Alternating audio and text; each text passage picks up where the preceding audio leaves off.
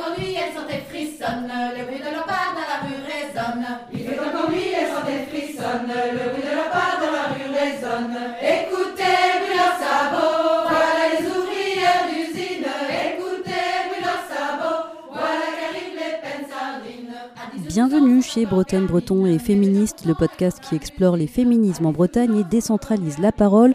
Rendez-vous tous les 15 jours pour un entretien ou un reportage au micro de Aurélie Fontaine.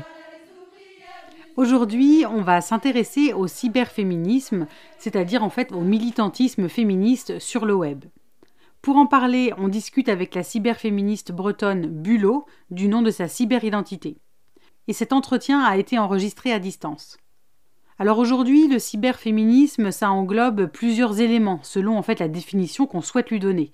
Ça peut être euh, du hacking, ça peut être un militantisme, disons, euh, de la vraie vie entre guillemets et qui se prolonge sur Internet via par exemple les réseaux sociaux, les blogs, les newsletters féministes, etc.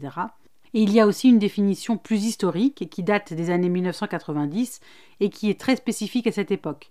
On peut le décrire comme un mouvement féministe qui utilise le web et les technologies informatiques pour lutter contre les inégalités femmes-hommes. Et il y a euh, particulièrement deux éléments fondateurs du cyberféminisme. D'abord, euh, le Cyborg Manifesto de Donna Haraway, qui a été publié en 1984 et en fait qui déconstruit euh, l'opposition entre féminin et technologie et qui est considéré comme le pilier du cyberféminisme. Et on a aussi le collectif d'artistes australiennes VNS Matrix, là pareil toujours dans les années 1990, qui utilisaient l'informatique pour leurs revendications féministes. Et à cette époque, les cyberféministes voyaient dans le web l'occasion de faire éclater l'identité féminine traditionnelle, mais ça n'a pas vraiment fonctionné, du moins pas encore.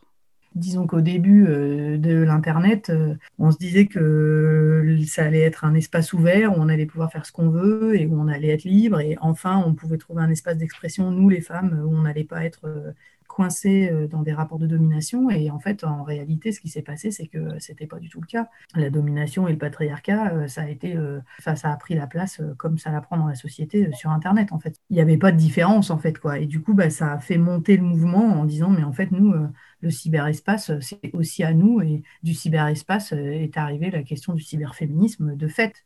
Bulot, on va d'abord revenir un peu sur ton parcours. Est-ce que tu peux nous expliquer comment tu es arrivé au cyberféminisme? Je travaille aujourd'hui dans une association qui travaille autour de la culture numérique, en fait, à l'appropriation des cultures numériques pour toutes et tous. Moi, j'ai commencé à bidouiller le son d'abord avec les ordis et les numérisations, tout ça, ça m'intéressait bien. Et puis petit à petit, j'ai découvert par les gens que j'ai rencontrés dans le domaine du numérique, bah, j'ai découvert ce que c'était que les Fab Labs et l'univers des ateliers de fabrication et tout ce qu'on pouvait faire avec les machines. Et je me suis dit, mais c'est génial, comment ça se fait en fait que j'ai pas eu accès à ça plus tôt? Pourquoi j'ai pas été quand j'étais plus jeune? Tu j'avais déjà, je devais avoir déjà 25, presque ouais, 25, 27 ans quoi. J'ai découvert un peu la communauté autour de ça et plein de gens qui bricolaient sur plein de trucs. Et c'est comme ça que je suis arrivée à me poser pas mal de questions sur le numérique. J'ai commencé à, poser justement le sujet euh, bah, de l'apprentissage des technologies numériques et comment on y a accès. Et de là est découlé euh, des recherches en fait euh, des femmes et du numérique parce que moi c'était des sujets qui m'intéressaient. Pourquoi les femmes n'ont pas accès aux outils numériques ou en tout cas sont frileuses à une partie des femmes évidemment pas tout le monde mais et comment on peut dépasser en fait des blocages qui font que du coup bah, tu t'appropries pas la technique et puis à savoir aussi qu'aujourd'hui bah, la technique en tout cas numérique, c'est que demain, tu as 80% des métiers qui seront numériques et que si les femmes s'approprient pas ces outils-là, on va avoir des disparités euh, d'accès à l'emploi et donc de précarisation des femmes euh, importantes en fait. Du coup, je me suis dit, mais il y a des recherches à faire là-dessus et je suis tombée sur le mouvement des cyberféministes qui m'a vachement intéressée parce que moi à l'époque j'étais déjà dans un groupe féministe, euh, j'étais activiste dans un, dans un groupe féministe à, Quimper et, du coup bah, forcément ça a tout de suite connecté quoi. Oui, et donc du coup, ton militantisme en ligne et ton militantisme dans la vraie vie, on va dire, sont complémentaires. Je pense que ça rejoint euh, mes engagements féministes euh, tout court, quoi, qu'ils soient en ligne ou qu'ils soient dans la vie. Euh, en fait, la vie en ligne, c'est pas, c'est la vraie vie aussi, quoi. C'est plus, on parlait au début, quand dans les années 90, on entendait souvent la vie in real life, IRL, et la vie connectée, quoi, où ça aurait été comme si c'était deux sphères différentes, tu vois. Mais en fait, non. Euh, en vrai, euh, euh, le cyberharcèlement, par exemple, eh ben, c'est du harcèlement tout court. Quoi. Que ce soit en ligne ou dans la vie, c'est un problème. Le cybersexisme, c'est pareil en fait.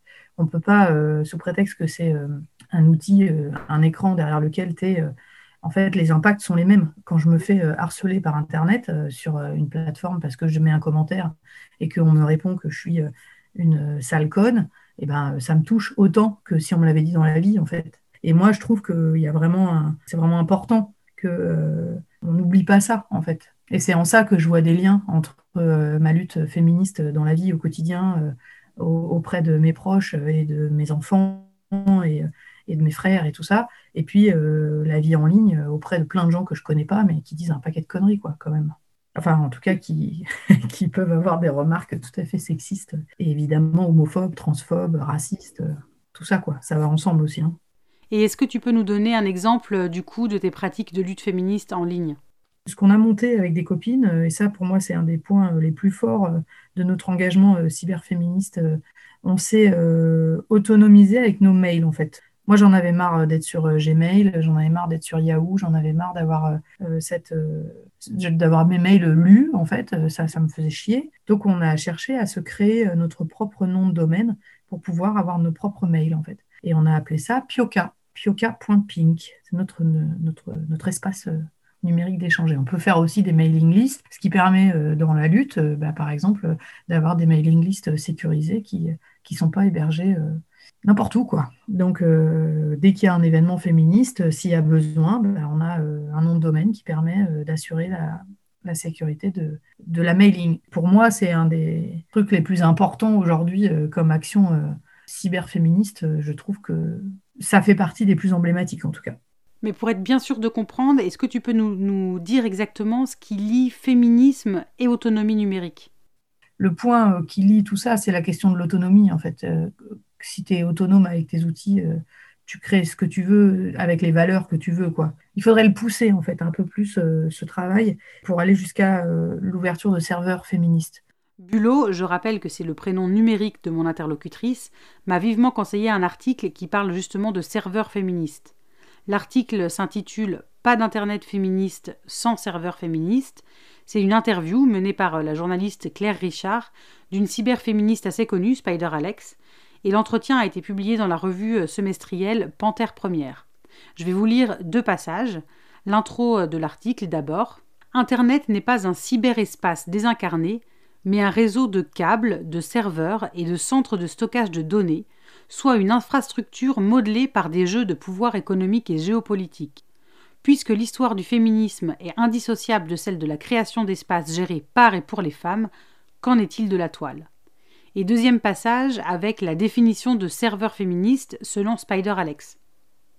Pour moi, un serveur féministe, c'est un projet politique développé par des féministes et qui se met au service des collectifs féministes et des femmes qui en ont besoin. La gestion des sites web, des données, des mémoires, ainsi que les serveurs, sont de plus en plus des champs de bataille où se déroulent énormément d'attaques, déni de service, censure, shutdown, injection de virus, etc. Nous devons absolument multiplier les initiatives non centralisées, féministes et politisées qui peuvent aider à rendre visibles et à maintenir actives les voix des femmes et des féministes en ligne. Nous devons aussi leur fournir les services dont elles ont besoin pour s'exprimer, mener à bien leur travail, explorer leurs identités, trouver des amis et des alliés. Ça, je trouve, c'est un des articles fondateurs euh, du mouvement cyberféministe euh, aujourd'hui. Euh, la technique, elle est pensée, elle est pensée par des êtres humains et en général, elle est pensée par des hommes, puisque c'est à eux qu'on donne accès euh, aux études autour de, la technique et de la culture numérique. Et comme ce sont eux qui réfléchissent le fonctionnement des choses et qu'ils ne sont pas déconstruits et ils ne sont pas forcément féministes, ils construisent des systèmes numériques et des outils qui leur sont adaptés à leur manière de voir. Tant qu'on n'aura pas des outils numériques fabriqués par nous-mêmes, donc là on pousse un peu plus que simplement de se les approprier. On, dépasse l'appropriation pour aller vers la fabrication, ce qui est quand même, euh, bon, il faut un certain niveau technique hein, pour fabriquer un serveur. C'est, c'est pas que c'est compliqué, mais enfin, il faut savoir le faire quand même. Et, euh, elle explique ça, en fait, que si on fabrique pas nos propres serveurs, nous, euh, femmes, bon, après, je dis femmes, mais les gens féministes, quoi, on va dire, eh ben, on n'arrivera jamais à avoir des modes de fonctionnement qui soient vraiment féministes. Est-ce que tu peux nous dire un peu, toi, euh, tes, actions préférées de lutte féministe en ligne? Il y a une nana qui a fait un projet sur les tétons. Ça s'appelle Exposure Thérapie. C'est une nana qui propose en fait d'envoyer une photo de ses tétons à soi sur sa plateforme. Et elle, elle t'imprime des, des, tétons autocollants que tu peux coller sur tes photos pour euh, dénoncer en fait la pression qui est faite euh, sur les tétons des femmes euh, sur les plateformes comme Instagram qui interdisent la publication des, tétons féminins. Ça me plaisait bien aussi l'idée que les cyberactivistes, c'est aussi n'importe qui en fait qui se saisit de l'outil et qui le fait. Là, par exemple, tu t'inscris et puis tu reçois chez toi une petite enveloppe avec des autocollants de tétons. Qu'est-ce que j'ai vu récemment qui m'a bien plu? Il y a aussi eu la publication de, jeux vidéo non sexistes et même, euh, et même activiste, et où en fait euh, tu pars avec tes affiches et puis tes petits flyers, et puis euh, tu vas coller dans la rue, c'est un jeu vidéo, hein, tu, vas, tu vas coller dans la rue les, tes affiches féministes, et un autre jeu vidéo aussi auquel je pense, ça s'appelle Hey Baby, ouais, ça doit être ça. Et là, tu es dans la rue et tu vas, tu es une femme, tu vas te prendre des remarques sexistes en permanence de mecs qui te sifflent, te disent que tu es jolie, qui te disent que pourquoi tu réponds pas, enfin tous les trucs qu'on connaît évidemment bien dans le quotidien et tu peux les kicker quoi. Donc tu peux leur foutre des gros coups de, des gros coups de latte. C'est hyper violent, hein, je reconnais, mais euh, c'est un jeu vidéo et je trouve que parfois ça peut être bien aussi d'être un peu cash dans ce qu'il y a à dénoncer. Et toi récemment, tu as participé à une action en particulier? Il y a un, travail qui a été euh, fait, qui est très très bien, qui a été fait par euh, un groupe qui s'appelle point point point .org et qui travaille autour de, des sexualités et du numérique, en tout cas de l'usage des technologies au service des sexualités et vice-versa, et qui a fait un super boulot pendant dix ans euh, de, de, fabrication de sex toys euh, DIY et donc, ça parlait à la fois des pratiques euh, sexuelles, mais aussi euh, du numérique, puisqu'il fallait s'approprier les machines pour, pour faire ces, jouets. Et de là, euh, il y a eu pas mal de projets. Elles ont un site en ligne avec, avec leurs références. Et puis, il y a eu cette organisation là de semaines autour de, du Toys DIY et tout ça. Donc, on s'est retrouvé à plusieurs à bricoler autour de ça. Et ça aussi a, a permis une, une, dynamique, en fait, dans les questions cyberféministe et, et d'appropriation des technologies par les, par les nanas. Et ça a amené à pas mal de discussions et aussi à une, une semaine à Nantes, à Rennes, pardon, une semaine à Rennes où on s'est retrouvé à bricoler pareil. En fait, c'est une sorte de reconstitution de Fab Lab où on, a, on amène chacune nos machines et nos projets. On se réunit autour du bricolage et de la fabrication euh, DIY, quel que soit le sujet, et en fait, on travaille ensemble. Et la deuxième semaine de fabrication, on avait décidé de, faire un moment en non-mixité. Donc, euh, on était en non-mixité ouvert, euh, meuf, euh, trans, queer et tout. Mais du coup, c'était vraiment un moment où on, avait besoin de se retrouver entre nous pour pouvoir se sentir à l'aise pour bricoler. Et ça fait partie des trucs qui structurent aussi une, envie collective de faire autour des outils numériques et de mmh. se les approprier, quoi, entre nanas. Tu disais tout à l'heure qu'on n'apprend pas aux jeunes, et notamment aux jeunes filles, à euh, écrire du code, à décrypter du code. Et ça, pour toi aussi, ça participe de quelque chose qu'il faudrait euh, vraiment faire évoluer euh, pour que les filles s'emparent plus d'Internet, de, la technologie informatique? C'est vraiment urgent même. Hein. C'est parce que moi, enfin, c'est pas pour être alarmiste ou quoi, mais il y, a un vrai problème d'accès au savoir sur la question des technologies numériques. Et si on n'apprend pas le code à l'école, ça ne sera jamais euh, un outil. C'est comme si on n'apprenait pas à écrire aux filles, quoi. Enfin, aux garçons non plus d'ailleurs à l'école, il faut être clair, c'est pas une question de genre euh, directement à l'école, hein, dans les programmes de l'éducation nationale, on n'apprend pas à écrire du code. Mais enfin, pas encore, ça va venir, j'imagine, mais euh, alors juste pour rappel, le code informatique, en fait, c'est l'écriture, c'est le langage qui sert euh, à créer, euh, par exemple, des sites Internet, des pages Internet, et c'est tout ce qui se trouve derrière nos interfaces d'ordinateur, qui permet de faire fonctionner ces pages Internet.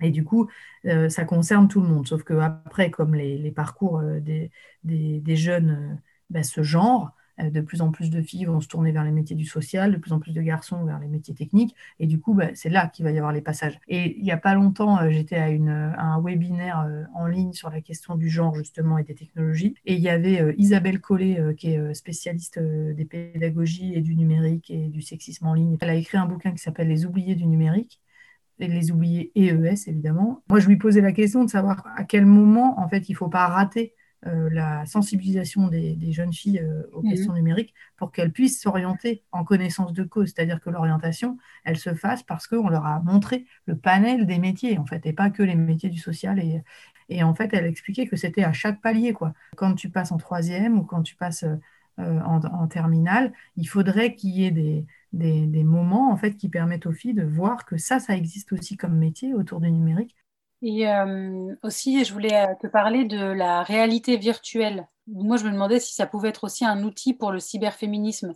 La, réalité virtuelle, ça permet euh, d'avoir l'expérience, en fait, d'être quelqu'un d'autre temporairement, en fait, d'être dans un autre corps, de toucher du doigt, même virtuellement et même temporairement, d'autres réalités, en fait. Ça, ce serait pas aussi un outil pour les luttes féministes, en fait ça peut, si on a, si on a des, des créateurs et créatrices euh, de, jeux vidéo ou d'univers de, réalité virtuelle euh, qui s'emparent du sujet. quoi. C'est toujours le même problème. quoi. C'est que qui crée quoi? Qui a la parole, qui pour créer en fait, et, les budgets aussi, hein, parce qu'on ne parle pas de ça, mais c'est pourquoi pourquoi il n'y a pas plus de jeux euh, féministe ou euh, activiste, parce que en fait, c'est pas ça qui rapporte hein, dans l'univers euh, du jeu vidéo, par exemple.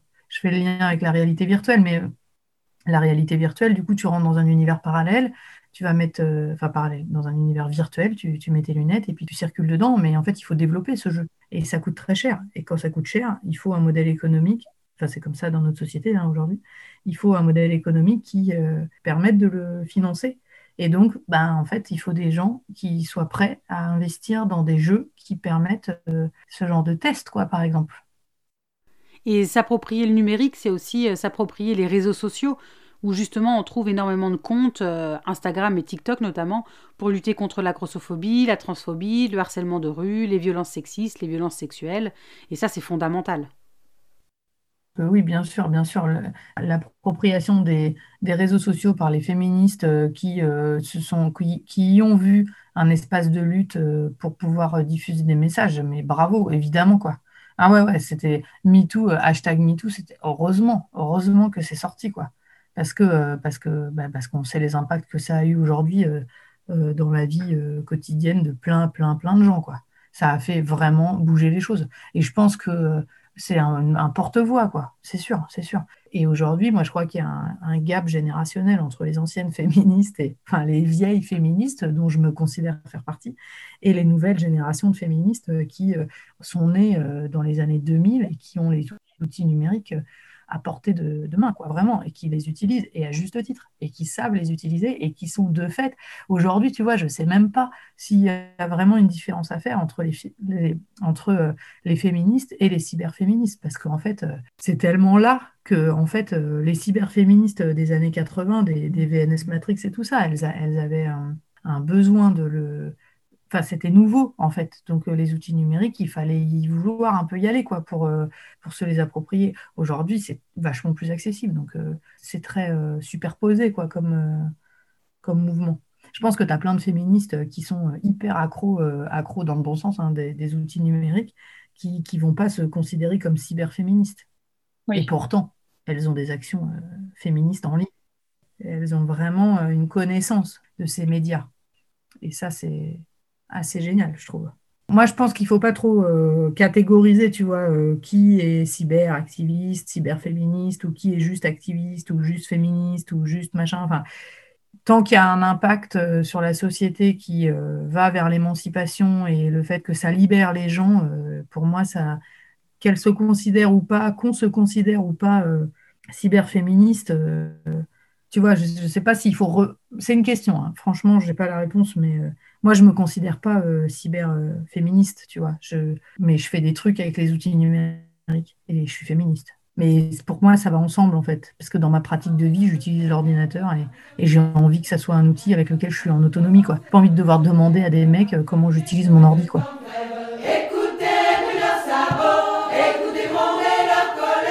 Alors pour en apprendre encore plus sur le cyberféminisme, allez voir à la fin de la description de l'épisode, je vous ai indiqué quelques ressources. Merci pour votre écoute et n'hésitez pas à aller vous abonner au podcast sur votre plateforme de diffusion préférée et à bientôt sur Bretonne, Breton et Féministe.